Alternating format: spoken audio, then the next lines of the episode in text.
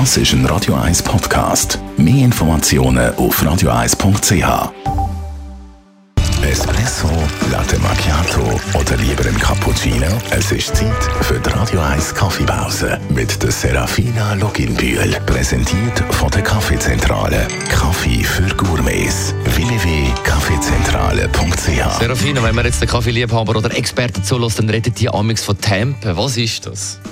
Das ist das Andrucken vom gemahlenen Kaffee im Siebträger, bevor wir den in die Siebträgermaschine einspannen, um nachher Kaffee zu machen. Und ich nehme an, das ist wichtig.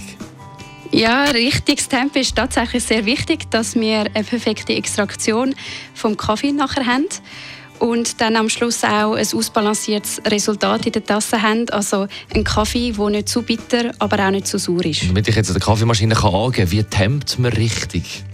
Wichtig ist, dass man den Kaffee, den man frisch gemahlen hat, gleichmäßig im Siebträger verteilen tut und dann mit einem Temper den gemahlenen Kaffee äh, schön gerade abdrucken tut.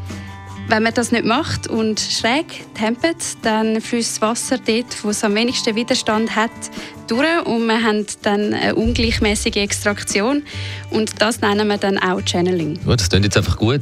Kaffee gleichmäßig verteilen, abdrucken gut ist, aber äh, das ist ja auch eine Wissenschaft für sich. Wie fest muss man drucken?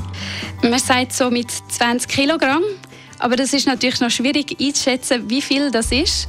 Wichtig ist auf jeden Fall, dass man einfach immer das Gleiche macht und mit dem gleichen Druck drücken.